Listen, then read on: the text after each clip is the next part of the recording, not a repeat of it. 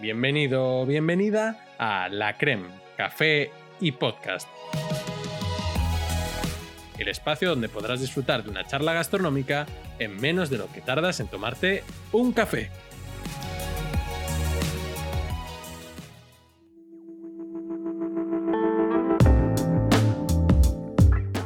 Te doy la bienvenida como cada miércoles a un nuevo episodio, concretamente el episodio número 14 de la temporada.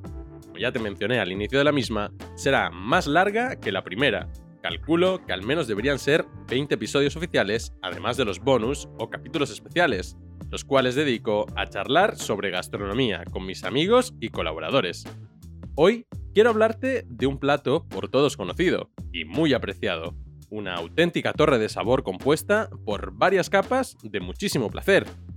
Hablamos de la lasaña, por lo tanto, hoy en la creme hablamos de comida salada.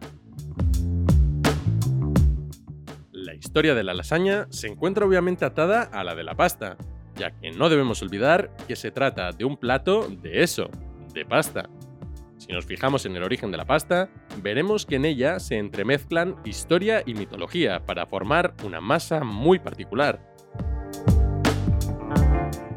De acuerdo con una antigua leyenda romana, pasta nació como consecuencia de una batalla entre Vulcano, dios del fuego, y Ceres, la diosa romana de la vegetación y el grano. Al parecer, Vulcano, enfurecido, decidió arrancar el grano de la tierra y aplastarlo con su enorme maza, la harina que obtuvo como resultado la introdujo por la boca del Vesubio, entre llamas y vapores. Lo roció con el zumo de unas aceitunas y devoró el resultado, creando así el primer plato de pasta de la historia. Pasta nace inequívocamente en Italia, concretamente en la zona de la campiña napolitana, lugar donde su agua rica en azufre confiere a la pasta una elasticidad y resistencia a la cocción muy peculiares, existen registros escritos que indican que ya en tiempos del famoso político y orador romano Cicerón, se elaboraba en Roma unas láminas de pasta anchas a las que llamaban lagana, en singular laganum, elaboradas a base de trigo, y aparentemente eran muy del agrado del propio Cicerón. En sus escritos hace mención a unas largas tiras de pasta cocida que se servían con legumbres y queso como relleno, por las cuales sentía una grandísima devoción.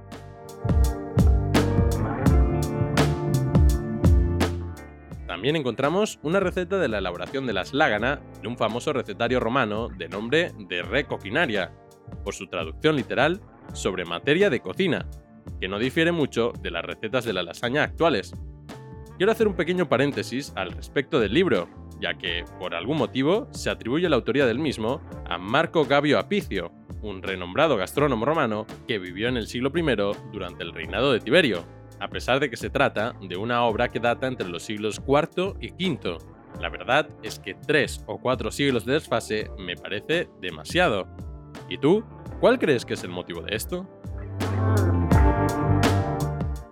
Volviendo al origen de la lasaña, cabe destacar que aunque muchos historiadores afirman que el origen de este plato debe ser sin duda Italia, en la actualidad se desconoce realmente de dónde proviene, ya que de hecho se han encontrado menciones incluso anteriores al Imperio Romano.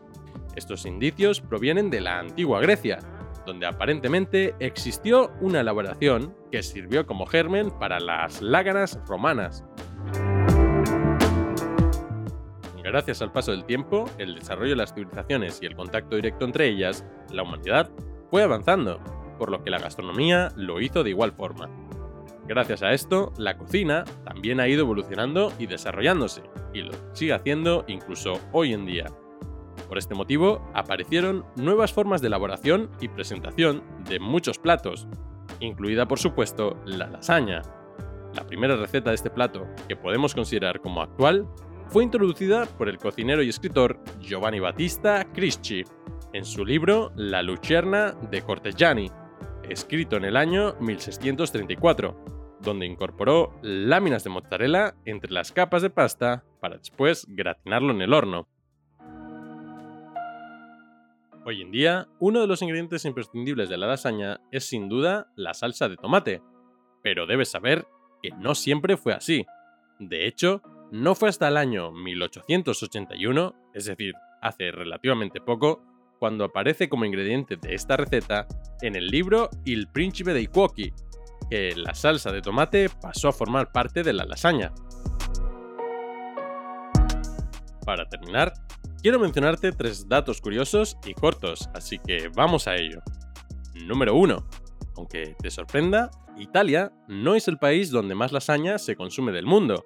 Ese mérito les corresponde a nuestros amigos británicos, hasta tal punto que hace pocos años se desencadenó una pequeña guerra entre Italia y Gran Bretaña, ya que el famoso diario inglés The Daily Telegraph sacó una noticia donde afirmaba que el origen del plato era sin duda inglés, basándose en un libro del 1390, donde se hacía mención a una receta de lasaña.